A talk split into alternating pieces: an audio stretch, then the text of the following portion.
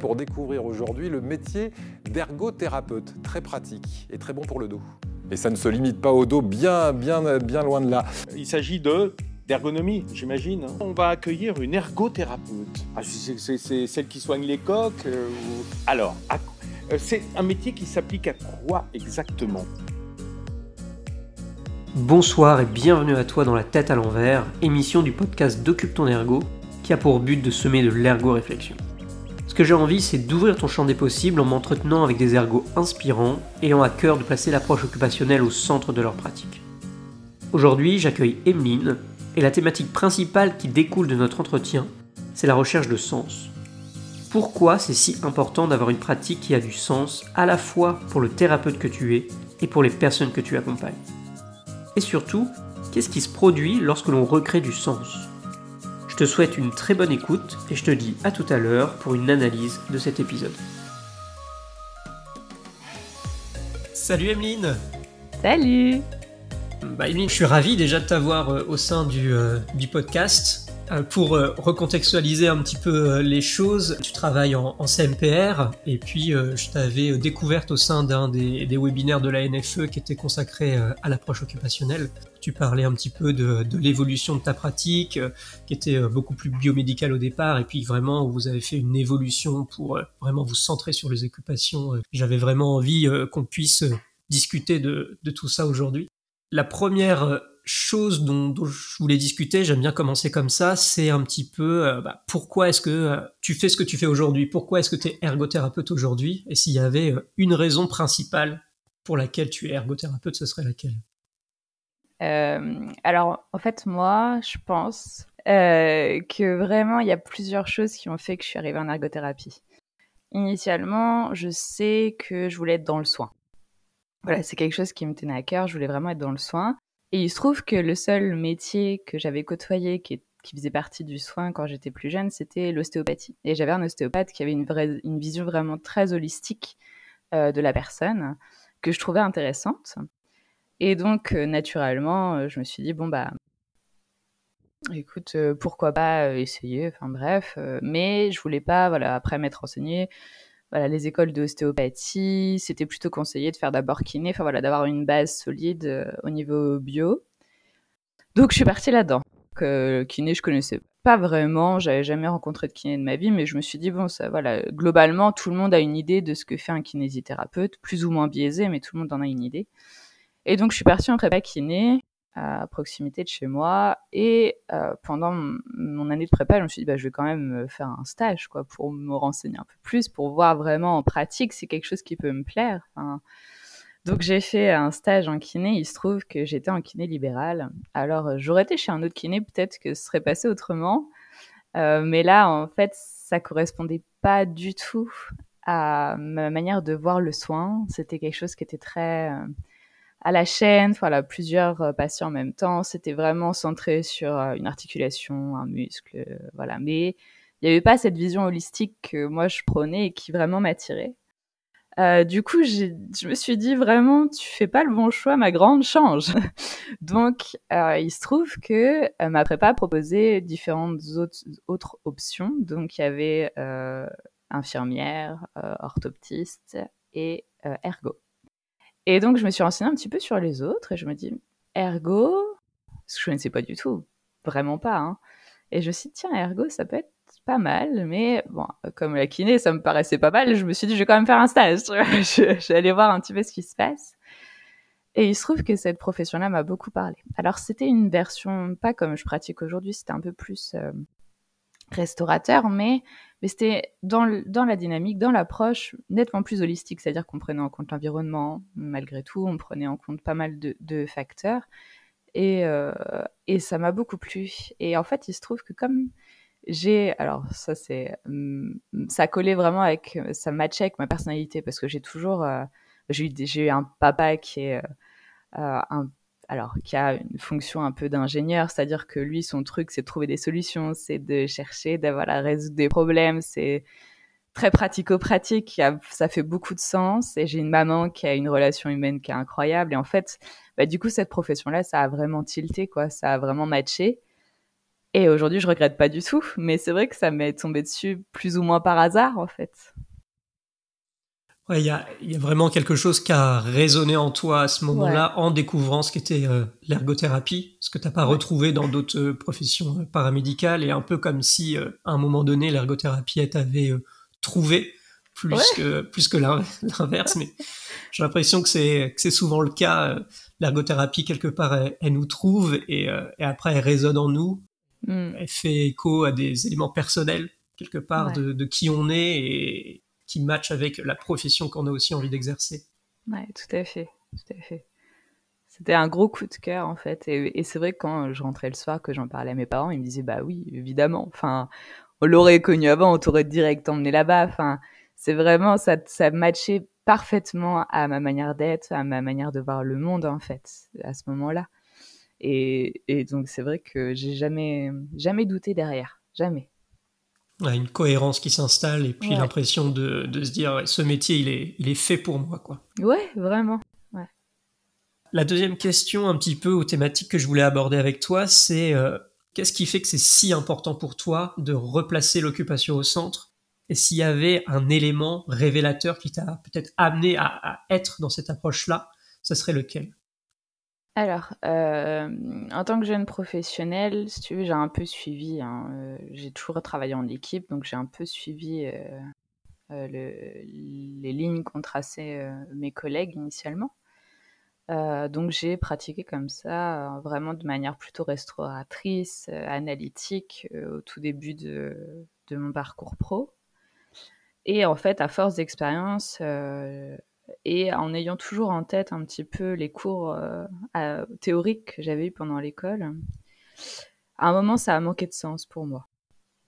C'est vraiment. Euh, alors, j'ai un exemple qui, je pense, vécu par beaucoup et qui vraiment est, très marquant c'est euh, les bilans. les bilans analytiques, alors typiquement le bilan articulaire, la commande motrice volontaire euh, les gens, ils rentrent en centre de rééducation, ils rencontrent le médecin et le médecin leur fait euh, un bilan rapide de, commande motrice volontaire, machin, bilan articulaire, les réflexes, la spasticité.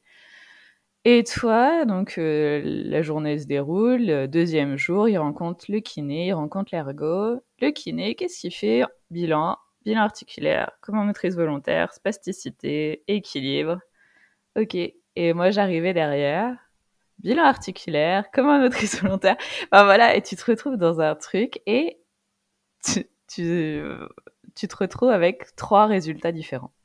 Et là, tu te dis, c'est déconnant. Qu'est-ce qui, enfin, vraiment, là, ça matche pas, quoi.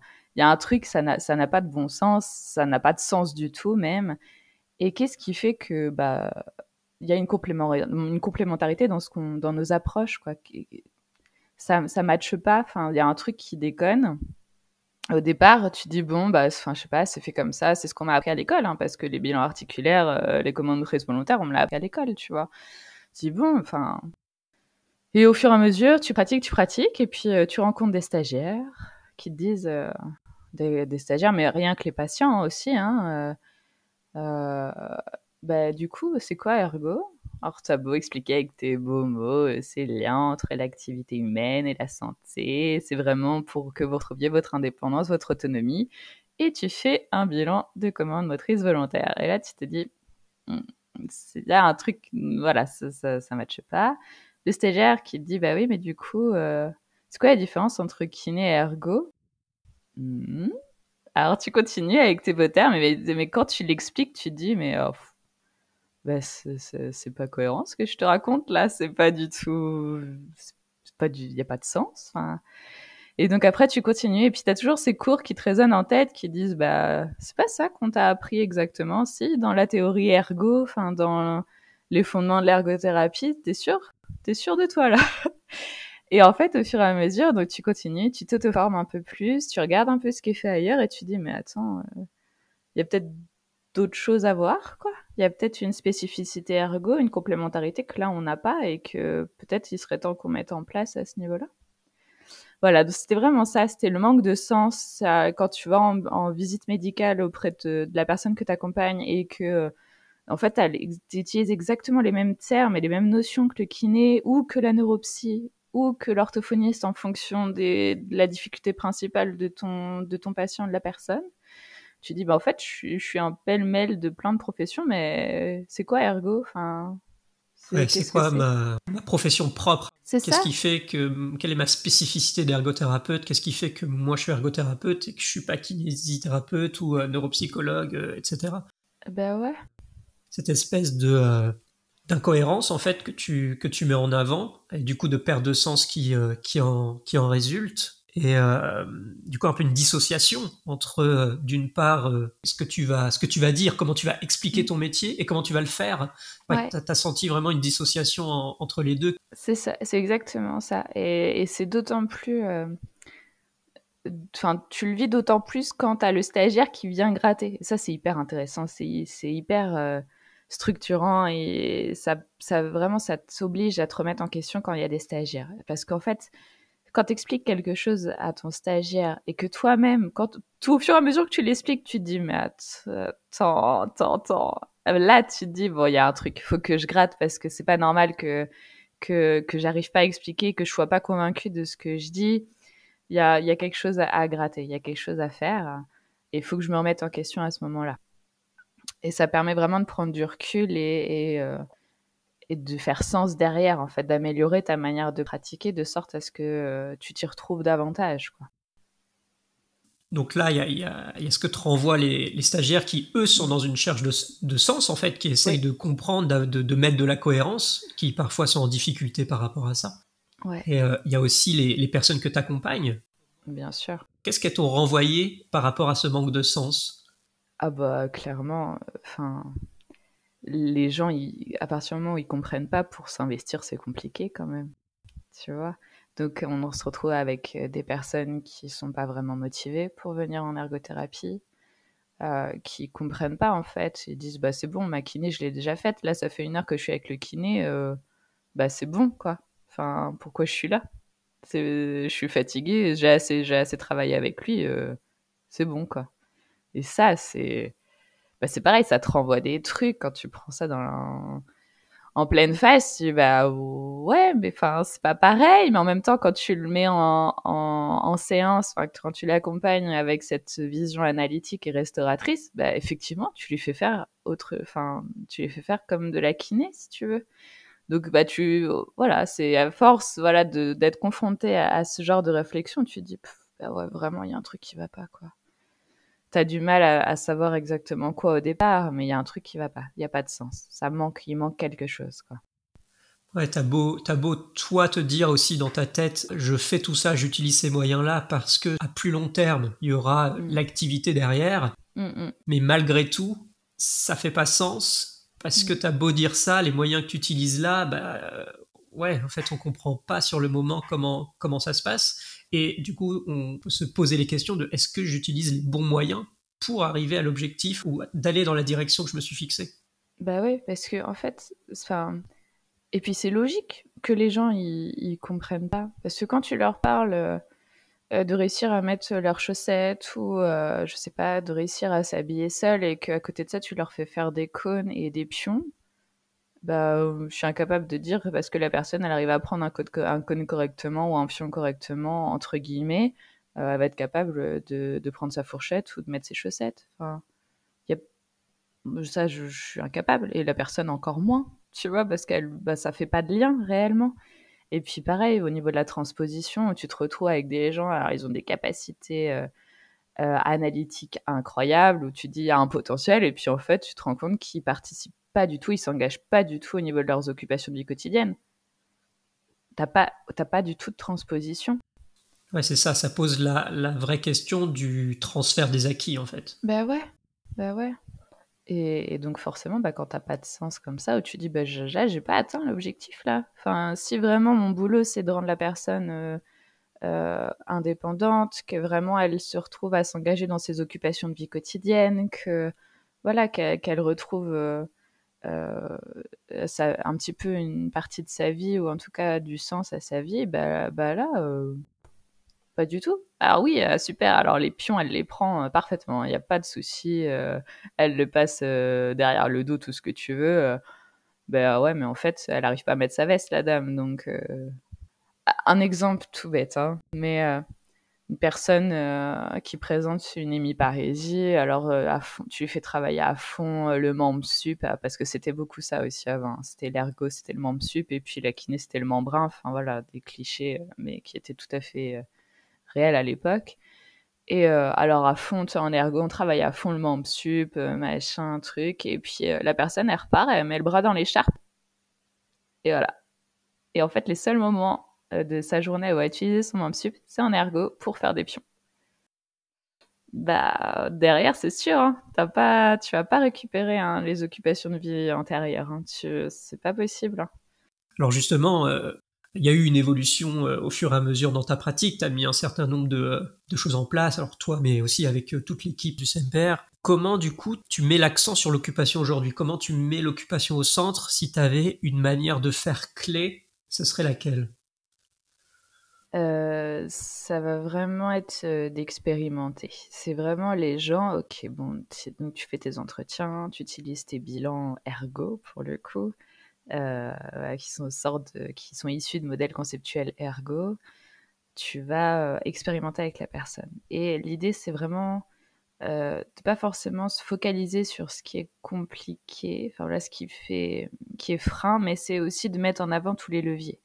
C'est-à-dire que euh, quand tu observes quelqu'un de manière analytique, tu vas surtout voir ce qui va pas. Et tu vas, dans ta tête, déjà faire des liens avec. Alors, c'est ce que je faisais en tout cas à l'époque, avec des occupations de vie, en disant bon, bah, s'il n'arrive pas à faire ça, bah, du coup, ça va poser problème pour ça, pour ça, pour ça, pour ça. Et en fait, à, aucun moment, hein, euh, avec cette vision des choses-là, tu vas dire, bah oui, mais peut-être qu'il aura le potentiel de compenser autrement, ou peut-être qu'il va mettre en place des stratégies tout seul qui vont faire que bah, finalement, il réussira à faire cette chose-là. Et donc là, moi, vraiment, ce que j'essaye de faire, c'est un peu de faire confiance à la personne, c'est qu'on expérimente. C'est pas l'idée, c'est pas du tout de le mettre en échec, au contraire, mais voilà, il évoque des difficultés pour telle occupation. Ok, on voit, on y va, on essaye. Euh, et à partir de cet essai-là, avec euh, voilà, en analysant les choses, tu dis ok. Donc effectivement, cette occupation est difficile pour telle ou telle raison, mais en face, j'ai tel ou tel levier. C'est-à-dire que la personne, elle est capable euh, de compenser de telle ou telle manière, ou alors telle ou telle compétence est préservée et permet de faciliter la, la tâche en fait. Et et il se trouve que bah, ça marche vachement mieux parce que en t'appuyant sur les leviers, tu vas avoir euh, derrière une rééducation qui va être beaucoup plus efficiente et tu vas te retrouver avec, à atteindre tes les objectifs que tu as collaboré avec la personne beaucoup plus rapidement.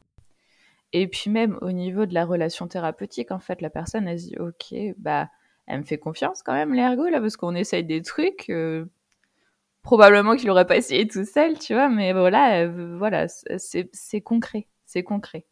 Tu vois, c'est quelque chose qu'il ne retrouve pas ailleurs. C'est là où tu retrouves vraiment une complémentarité avec les autres professionnels, c'est-à-dire que, enfin voilà, il n'y a, a que l'ergo qui va expérimenter de cette manière-là, tu vois, dans leur parcours de soins. Et, là, tout de suite, ça fait beaucoup plus de sens, où tu retrouves des gens qui sont motivés parce que bah, quand tu as du sens derrière, quand ils comprennent pourquoi ils font les choses, et qu'en plus, c'est eux, enfin, c'est avec eux que tu, détermines des objectifs, parce que ça vient pas de ma tête, hein, c'est eux comment ils voient les choses, euh, et ce qui est important pour eux, euh, bah, tu as plus problème de motivation que tu avais initialement avec des gens qui disent oh, bah, c'est bon, j'ai déjà fait ma kiné, euh, ça va, quoi. Je suis fatiguée, là, j'aimerais bien aller faire une sieste plutôt. Tu vois? Non, bah là, ouais, tu as de la complémentarité. Et puis rien n'empêche de dire, ok, donc là, les freins, c'est ça. Et cette occupation-là est vraiment importante pour la personne. Quand j'expérimente les freins, c'est ça, le levier, c'est ça. Bah derrière, tu communiques aussi avec l'équipe. Bah la personne, par exemple, tu vas voir le kiné. Bah la personne, vraiment, euh, elle veut reprendre telle occupation de vie quotidienne. J'ai repéré euh, pendant l'expérimentation qu'il y avait euh, telle difficulté au niveau de tel euh, groupe musculaire, enfin peu importe après les termes que tu emploies et les, freins que tu observes, euh, est-ce que tu peux voir ça? Tu vois, est-ce que toi, dans ton approche, tu as remarqué, est-ce qu'il y a moyen de bosser ça davantage de sorte à ce qu'on voilà, on, aille dans le même sens tous ensemble quoi? Pareil, la neuropsy, bah voilà, euh, bah, Madame euh, X, euh, vraiment, ce son rôle, c'est de faire à manger à la maison. C'est voilà, c'est quelque chose qui lui tient à cœur, c'est un de ses loisirs favoris. Elle adore ça, elle adore faire plaisir via cette occupation-là aussi. Et bah du coup, ah bah oui, bah, il se trouve que elle a des difficultés à vraiment s'organiser. Enfin voilà, il y a, au niveau exécutif, fonction exécutive, tu sens qu'il y a des lacunes. T'as as aussi des leviers, hein, des fois simplement des petites compensations, des petites choses, euh, ça marche bien. Bah toi aussi, tu peux aller voir la neuropsy en disant bah écoute, euh, la dame pendant l'expérimentation, bah je trouve qu'au niveau exécutif, il y a des lacunes pour telle ou telle raison. Enfin en tout cas tel ou tel sur tel ou tel champ des fonctions exécutives. Est-ce que tu as remarqué? Est-ce qu'il y a moyen qu'on travaille ça en- ensemble, quoi? Tu vois? Et, et, et là, là, tu retrouves vraiment un travail euh, pluripro qui a du sens et qui va dans le sens du patient aussi, par rapport aux objectifs de vie, par rapport à son engagement occupationnel et ce qui, voilà, ce qui, a, qui fait sens et ce qui est important pour lui, quoi. Ouais, il y a une, une réelle complémentarité entre les Ouais. professionnels qui se, qui se produit. Ouais. Mais euh, je dirais il y a aussi une complémentarité en fait entre l'ergothérapeute et la personne qui est accompagnée en ergothérapie, puisque ça devient presque un binôme autour d'un objectif commun. Ouais. Et, et ça change totalement la perspective. Donc, en fait, j'ai l'impression que l'approche occupationnelle, le fait d'être centré sur l'occupation, c'est indissociable du fait d'être centré sur la personne qu'on accompagne. Bah oui, enfin pour moi ça va ensemble. Alors après, dans- au niveau théorique pur, je je saurais pas te dire exactement, mais mais oui, enfin en pratique, je trouve que ça fait, enfin ça a forcément un lien. Tu veux pas avoir euh, l'occupation sans avoir une personne derrière. Tu Oui, vois. parce que c'est ses propres occupations. Donc ça. pour aller sur ses propres occupations, je dois être centré sur la personne. Parce que Bien sinon, sûr. je projette moi ma vision des choses et pas Mm. euh, ce que veut faire la personne avec ses propres habitudes de vie, avec ses propres envies, ses propres manières de faire, ses propres rôles et puis son propre environnement. Ah bah c'est sûr. En plus, c'est très rapide, je trouve, euh, de transférer ses propres attentes sur quelqu'un. Enfin, ça, c'est quelque chose qu'on rencontre très très souvent au niveau des, autres professionnels. Euh, bah, un exemple typique. euh, alors c'est tout bête, hein, et puis c'était pas du tout malveillant, mais en fait, j'ai accompagné un monsieur qui avait une hémiparésie droite. Du coup, la communication était très compliquée. Et euh, son objectif, euh, voilà, c'était, on l'avait, on l'avait vu ensemble, et sa priorité vraiment, c'était de pouvoir aller aux toilettes tout seul. Ce qui s'entend, enfin, de pouvoir aller aux toilettes tout seul, c'est vrai que bah, c'est quand même la base, et, et c'est quelque chose qui peut être vu, enfin, vécu comme dégradant, de devoir euh, aller aux toilettes devant quelqu'un, c'est, c'est quand même particulier, si tu veux. Et donc, c'est le premier objectif qu'on a bossé ensemble. Donc, on a été graduellement, mais et on est voilà, on, travaillait ça jusqu'au jour où j'ai, on, bah, on a atteint l'objectif. Ça a pris pas tant de temps que ça d'ailleurs, parce que vraiment, il était motivé et euh, ça a fonctionné pas trop mal. Il y avait encore des petites choses à améliorer, mais globalement, il y arrivait de manière sécuritaire. Enfin voilà, on avait tout tout bien analysé ensemble. Et euh, donc, je vais dans le bureau euh, des infirmières aides-soignantes et je note euh, Monsieur X est capable d'aller aux toilettes seul, à condition qu'il y ait une barre d'appui parce qu'il y a encore quelques déséquilibres, mais ça reste sécuritaire. Et donc, pendant que j'écris, il y a une aide-soignante qui est avec moi et donc je lui explique. Elle me dit Mais pourquoi tu as pas vu d'abord la toilette? Bah, je dis bah parce qu'en fait, le monsieur, sa priorité, c'était pas de se laver seul, c'était d'aller aux toilettes tout seul. Bah oui, mais enfin bon, euh, euh, normalement, ça se passe pas comme ça. On voit d'abord, enfin, faut que vous voyez pour la toilette l'habillage et puis après euh, le reste, quoi. Alors, tu prends le temps. tu dis, bah écoute, je sais pas comment tu vois les choses d'habitude, mais là, il se trouve que la personne, ce qu'elle veut, c'est aller aux toilettes toute seule? Elle s'en fiche pour l'instant de se laver toute seule. Ça viendra. De toute manière, le fait de pouvoir aller aux toilettes toute seule, ça va débloquer certaines choses sûrement pour qu'elle puisse se laver toute seule. Mais là, actuellement, ce qu'elle veut, c'est pouvoir aller aux toilettes toute seule. Donc, c'est ce que j'ai travaillé. Et, c'était compliqué. Elle a réussi après à, intégrer ça. Mais en fait, t'as l'impression que les gens, ils, vraiment, ils projettent leurs propres envies, ce qui les arrange. Et du coup, voilà, comme un espèce de protocole dans leur tête, il faut cocher les étapes avant d'atteindre d'autres. Ben, mais en fait, non. Enfin, pas forcément, tu vois. Et, ça, c'est quelque chose qui est, souvent fait. Pareil, euh, même au niveau de, la rééducation globale, en fait, on se dit, bah, faut d'abord, euh, souvent, hein, les médecins, bah, d'abord, vous voyez les activités de base de vie quotidienne, et puis après, vous allez sur les activités plus élaborées, voilà. Ouais, mais en fait, bah, il y a des gens, les activités de base de vie quotidienne, c'est clairement pas la priorité. Ce qu'ils veulent, c'est peut-être communiquer avec leur famille, avec leur téléphone portable ou je ne sais quoi, tu vois. Bah, alors ça, c'est dur. Hein. Ça, c'est dur. Mais pourquoi vous avez pas vu euh, la toilette et l'habillage? Bah, parce que j'ai d'autres choses à voir avant. tu vois, c'est très compliqué dans le système médical de, de, de, laisser la place à la personne et à, à et à ses, ses, envies et ses, ses besoins, euh, en tout cas les besoins qu'ils ressentent quoi, sur le moment.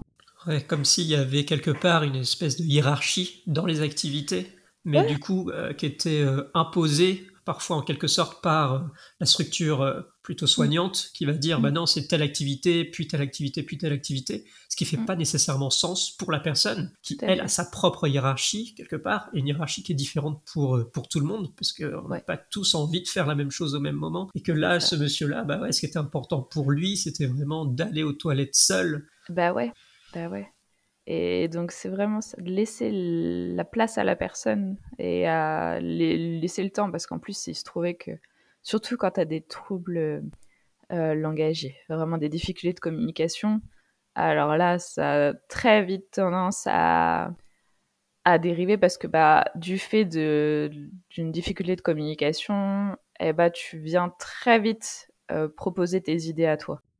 Sauf que bah, ça fait pas forcément sens pour les gens. Les gens qui se retrouvent dans une, dans une fragilité quand même liée à, bah, leur maladie et qui, je pense, ont plus tendance à, acquiescer parce que, bah, voilà, euh, c'est déjà pas facile. En plus, j'arrive pas à exactement dire ce que j'ai envie de dire. Bah, du coup, c'est bon, bah, il me dit ça, je dis oui, et puis voilà, quoi. Et ça, ça, alors après, peut-être que je me trompe, hein, c'est un ressenti que moi j'ai, mais je trouve que ça marche beaucoup mieux euh, de, vraiment laisser le temps. Même si ça prend, bah ouais, bah ok, t'as passé une heure à, essayer de comprendre, à essayer de collaborer avec la personne, tu utilises plusieurs modèles, ou tu vas voir l'orthophoniste et que tu la harcèles en disant j'ai besoin d'un moyen de communication alternative, là, qu'est-ce que t'as retrouvé qui pourrait nous aider pour communiquer? Mais ouais, mais en fait, sans ça, bah t'as pas la motivation de la personne, t'as des gens qui, surtout quand t'as des troubles langagiers, qui ont tendance à, se laisser un peu glisser, bah ouais, ok, tu vois, qui très compliqué pour eux à vivre. Et donc, tu voilà, pour ce facteur motivationnel, je pense qu'il est primordial de, laisser le temps à la personne de s'exprimer et d'aller dans son sens à, ce niveau-là. Quoi. et puis, ça, quelque part, ça fait tout autant partie du travail de l'ergothérapeute de bah, déjà de, faire ressortir les besoins des gens, leurs mmh envies, et du coup de leur permettre en fait de les exprimer. Et euh, parfois on aurait tendance à se dire que la solution de simplicité, c'est de, bah, de, reprendre la hiérarchie euh, des activités euh, de la structure soignante, alors que bah, peut-être qu'il faut essayer de créer la complémentarité entre les professionnels pour trouver le moyen chez cette personne-là de comment est-ce que elle, elle peut exprimer ses propres envies. Ouais, c'est vraiment ça. Aujourd'hui, en ayant mis euh, tout ça en, place, en, travaillant beaucoup plus dans cette euh, vision occupation centrée, qu'est-ce qui fait que tu te sens vraiment à ta place en tant qu'ergo si tu avais euh, une expérience marquante, mémorable, qui te dit ouais là j'ai vraiment senti que c'était mon métier et que ça résonnait en moi? Ouais. Alors je te parlais, alors j'en ai plusieurs. C'est plutôt par rapport au retour des patients, des personnes que j'accompagne. C'est vraiment bah, que j'avais jamais eu avant, mais vraiment des, pas des remerciements, mais en tout cas de la reconnaissance, tu vois, à dire ok, vraiment, ça m'a beaucoup aidé qu'on puisse travailler ensemble pour telle ou telle raison. Et là, alors, la dernière expérience que j'ai eue et qui vraiment, euh, bah, ça m'a un peu ému, c'est que euh, j'ai un patient euh, qui, en fait, a passé toute sa vie, depuis ses 9 ans, dans la ferme. D'accord Sa vie, c'est travailler à la ferme. Depuis qu'il a 9 ans, il conduit ses tracteurs. Enfin, tu vois, sa vie, c'est la ferme. À la maison, il a aucune occupation, hormis les activités de soins de base, tu vois, se laver, machin, s'habiller, mais il touche pas à la cuisine, il touche pas. Enfin voilà, sa vie au domicile, elle est quasiment inexistante, si tu veux, hormis de partager un repas en famille, tout ça, mais sa vie, en fait, c'est d'être à la ferme, c'est d'être sur son exploitation avec les veaux, avec les taurillons, enfin voilà, c'est ça son truc.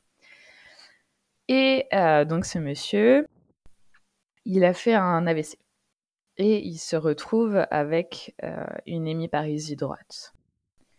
Euh, mais pour le coup, il a en tout cas pas de troubles cognitifs qui impactent son quotidien. D'accord? Au contraire, il est plutôt au niveau exécutif, les résolutions de problèmes, mais ça n'a jamais été compliqué pour lui. il a beaucoup, beaucoup de ressources à ce niveau-là, et il est tout à fait conscient de son état. D'accord Donc ça, c'est les leviers que moi j'ai trouvés en tant qu'ergo quand j'ai fait les expérimentations avec lui. Et il se trouve que, alors au départ, alors lui, vraiment son intérêt, c'était de bah, vraiment les activités de soins personnels, vraiment les activités de base de vie quotidienne. Sauf que bah, ça, on a très vite atteint parce que bah, ces objectifs-là, on les a travaillés peut-être pendant trois semaines, et en fait, on avait atteint ces objectifs-là au bout de trois semaines. Et puis, quelques semaines se passent, et puis moi, quand je remplis mes dossiers, je me dis, bah ouais, ça, bah on a atteint tout ça, et là, il est temps qu'on retrouve autre chose, quoi. Et donc, j'essaye de, enfin, voilà, par plusieurs entretiens, j'essaye de grappiller un peu, euh, voir ce que je peux avoir, les choses que je pourrais expérimenter avec, euh, enfin, sur, sur le CMPR. Et puis, en fait, je, me retrouve un peu face à un mur, quoi. Et le monsieur, je le vois, au niveau du moral, ça se dégrade. Mais vraiment, ça se dégrade. Euh, sachant qu'en plus, lui, ça fait plusieurs fois où en visite avec le médecin, il dit bah moi la conduite, euh, surtout mes tracteurs, j'aimerais bien. Et le médecin dit non. Euh, là, vous avez fait donc vous avez une atteinte du système nerveux central. Il faut passer devant le médecin agréé la préfecture. Voilà, il y a tout un protocole à suivre de sorte à ce que les assurances vous suivent, machin. Ok. Alors là, ça l'effondre. Vraiment, il est pas bien. Euh, il est vraiment pas bien. Et moi, en ayant toujours les leviers en tête, je me dis, mais si il me dit qu'il est capable de conduire son tracteur, pourquoi il ne le serait pas? Enfin, alors oui, j'entends, il a un déficit de l'hémicorps droit, mais il me dit qu'il est capable, tu vois. Et donc, euh, je vais voir le médecin après la visite en me disant, bah, vous voyez, ça fait bien une semaine que là, le moral, il se dégrade depuis que vous lui avez annoncé par rapport à la conduite. Euh, vraiment, il est pas bien. Il est pas bien du tout. Et, je lui explique, je dis, mais là, son, son seul rôle dans sa vie, sa seule occupation qui a du sens pour lui, c'est de, voilà, d'aller sur sa ferme, euh, de travailler dans sa ferme. Et c'est la seule chose qui a du sens pour lui. Et je dis, est-ce que je peux aller à domicile avec lui pour qu'on essaye d'aller sur la ferme, qu'on essaye de voir ce qu'il est qu'il est en capacité de faire et que bah, voilà qu'on retrouve de, nouveaux objectifs, qu'on puisse travailler euh, dans ce sens-là. Elle accepte. Et donc on va à domicile avec le monsieur, qui à partir du moment où j'ai expliqué ça, le sourire revient. Et, et, c'est ça vraiment qui est marquant. Et derrière, tu vois, donc on va à la ferme, et il me dit, bon, enfin, on va au tracteur. Je le regarde, je dis oui, on va au tracteur. Donc on y va, en vrai, il marchait avec un releveur, avec une canne tripode. La canne, elle a volé un moment, on sait pas où elle a disparu. Il a marché sans rien, enfin uniquement avec le releveur. Il me dit, bah, donc on arrive au niveau du tracteur. Il récupère la barre pour grimper des marches, mais monumentales. Tu vois. Moi, j'avais jamais eu de tracteur de ma vie. J'étais très content. J'ai ok, très bien on grave dans le tracteur, il m'installe lui-même le petit siège à côté de lui, le truc qui, est très, très compliqué à mettre, mais euh, tout seul, nickel. Ah, très bien. Et là, je dis, bah, allez-y, expliquez-moi comment ça, comment ça fonctionne et comment vous pouvez vous adapter pour pouvoir le conduire. Il m'a expliqué ça en trois secondes. Il m'a dit, c'est parti. Il a mis, il a démarré le truc. Et en fait, il a tout géré, mais, mais sans aucun risque. Mais vraiment, enfin, j'ai à aucun moment je me suis inquiétée. Il gérait parfaitement les moments où il devait ralentir pour pouvoir passer le vitesse parce que bah fallait gérer et le volant et la boîte de vitesse. Donc il le gérait parfaitement. Bah ouais, en fait, il est capable de conduire le tracteur. Et si on s'était arrêté vraiment à ses capacités analytiques, on aurait dit non. Et là, il se trouve que si, il est tout à fait capable de conduire le tracteur. Et même si au niveau des assurances, bah, du coup, euh, pour l'instant, c'est, pas possible, ou en tout cas, c'est risqué à ce niveau-là, bah, lui, ce qu'il a en tête, c'est OK, je suis capable de conduire le tracteur. Et donc, sur ces perspectives plus lointaines, eh ben, c'est rassurant pour lui. Et donc, la motivation qu'il a, elle est d'autant plus importante maintenant en se disant OK, donc effectivement, j'ai réussi à conduire le tracteur. Dans tous les cas, je pourrais conduire le tracteur. Par contre, l'ergo, ce qu'elle m'a dit, c'est que bah, Là, il faudrait qu'on travaille un peu, euh, même pour la voiture, à gérer l'accélérateur et le frein avec le pied droit. Ok, et eh ben en fait, là, ça fait euh, un petit moment maintenant qu'on essaye une boîte manuelle sur le simulateur de conduite. Et que si j'avais pas fait ça, parce qu'en rentrant, du coup, j'ai expliqué ça à la doctoresse en me disant, bah, il a commencé à, gérer euh, l'accélérateur et le frein avec son pied droit dans le tracteur. C'était pas mal, c'était fatigant, mais il y avait un truc. Eh bah ouais, bah du coup, on s'entraîne sur le simulateur de manière relativement intensive, parce qu'en fait, c'est ça qu'il veut. Et, ça marche. Et que si j'avais pas euh, mis en, situation expérimentée sur le terrain, bah la doctoresse, elle m'aurait dit niette pour le véhicule le fait d'avoir expérimenté, d'être allé sur le terrain, et puis en tant qu'ergothérapeute, d'être allé vraiment en situation écologique, d'être allé dans la ferme, dans le tracteur, ça a été euh, absolument euh, primordial, et c'est là que tu t'es senti vraiment euh, à ta place aussi en tant qu'ergothérapeute. Bah ouais, parce qu'à part nous, qui fait ça? Enfin, qui va laisser à ce point-là la possibilité aux gens d'exposer leurs ressources et leurs capacités? C'est ça, et puis de mettre, euh, de mettre en avant toutes les ressources qu'il a. Euh, c'est vrai qu'on a tendance à beaucoup regarder euh, les difficultés, les problèmes, de les mettre en avant, de dire bah, ce monsieur-là, il n'est pas capable de faire ça, ça, ça. Mm. Et on a plus de mal à dire bah, cette personne-là, en fait, elle est capable de faire ça, ça, ça. Et ça, c'est des points forts pour lui. Et il faut essayer de les utiliser et de voir la manière dont on peut les utiliser. Bah ouais. Ce qui a été un frein aussi à un moment dans ma transition vers l'occupation centrée, c'est le manque de rigueur. Parce que moi, ce qui me plaisait dans l'analytique, c'était la rigueur qu'il y avait avec. C'est-à-dire que bah, tu avais des chiffres, avais, voilà, euh, tout était carré, machin. Et donc, de retrouver cette rigueur dans l'occupation centrée, euh, ça prend un peu de temps et il faut avoir les bons outils. Et à partir de ce moment-là, où, parce que même par rapport à la reconnaissance médicale, là pour le coup, euh, si t'as pas rigoureux à ce niveau-là, tu peux te retrouver face à un mur. Quoi. Et donc, si tu amènes à la fois l'expérimentation euh, avec les ressources, les freins, tout ça, et la rigueur avec des bilans de, euh, des échelles de risque, des échelles de difficulté, des échelles de fatigue, et ben là tu te retrouves dans un côté où tu récupères la rigueur, tu récupères le sens, et là c'est tout bénef. Et là le, la sphère médicale est tentant aussi, tu vois. Tu récupères aussi cette crédibilité, cette crédibilité là, et c'est hyper intéressant. Et là c'est tout bénef pour tout le monde. Et, vraiment, à ce niveau-là, c'est là où se trouve la spécificité de l'ergo, vraiment.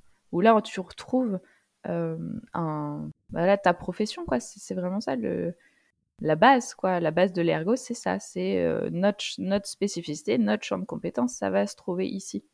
Et c'est parfaitement complémentaire avec les autres professions.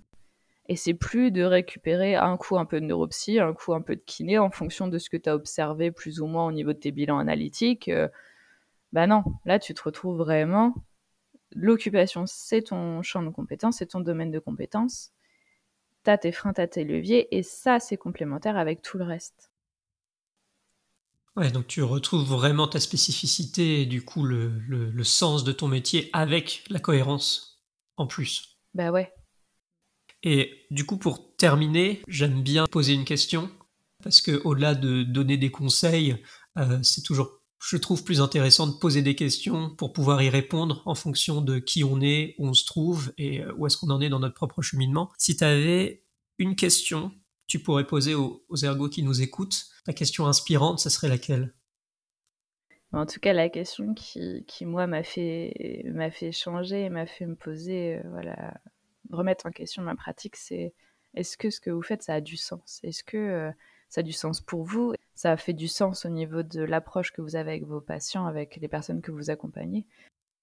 Ouais, est-ce que votre pratique, quand vous allez sur le terrain, vous vous, vous levez le matin, est-ce que ça fait, ça fait sens? Et limite, j'en rajouterai parce qu'une en plus, c'est bien, ça fait deux questions pour le prix d'une, mais est-ce que ça fait, euh, est-ce que ça fait sens pour les personnes que vous accompagnez? Ouais. Bah écoute, merci beaucoup d'avoir joué le jeu aujourd'hui. Avec plaisir. Belle évolution dans ta pratique. C'est gentil, on essaye. Merci beaucoup Vincent. Je trouve que cet entretien avec Emeline est d'une richesse incroyable. Et j'aurais pu choisir d'aller vers plein d'endroits différents. Mais l'idée principale que j'avais envie de mettre en avant pour conclure cette émission, c'est le fait que cette recherche de signification, de sens, nous amène à voir le soin comme une occupation à part entière. Et quoi de plus naturel que de s'intéresser au sens au sein d'une occupation? Occupation professionnelle pour toi, en ayant un rôle de thérapeute, et occupation de soins personnels pour la personne que tu accompagnes. Recherche de sens qui est motivée par une dissociation entre les idées, les manières de penser l'ergothérapie et la pratique concrète de celle-ci. Recherche de sens qui est renforcée et mise en lumière, entre autres, par les incompréhensions des personnes et des étudiants au travers de cette interrogation. Mais en fait, c'est quoi la différence entre un kiné et un ergo? Mais au-delà de l'agacement que peut susciter cette demande, il me semble qu'il faille aussi la voir comme une question puissante, révélant la nécessité de peut-être prendre du recul pour réinterroger le sens de sa propre pratique. Et ce que je trouve très intéressant dans le chemin emprunté par Emeline, c'est sa volonté de lier approche occupationnelle et approche centrée sur la personne, de manière à relier d'une part l'occupation professionnelle et l'occupation de soins personnels en une occupation partagée autour d'un objectif commun, qui alors n'est plus imposé par l'organisation soignante. L'idée majeure que je retiens donc ici, c'est de recréer du sens par la création d'une co-occupation. Alors garde ces questions en tête. Est-ce que ta pratique fait totalement sens pour toi? Est-ce qu'elle fait sens pour la personne que tu accompagnes? Je te remercie pour ton écoute. N'hésite pas à partager cet épisode avec d'autres s'il t'a plu. Pour ne rien louper des différentes émissions, je t'invite à rejoindre la page Facebook ou le compte Instagram d'Occupe ton Ergo et de manière plus personnelle à me suivre et à me faire tes retours via mon compte LinkedIn Vincent Alloin ou Instagram Monsieur Pichalac Ergo. Moi aussi je te souhaite une belle évolution dans ta pratique et je te dis à très vite.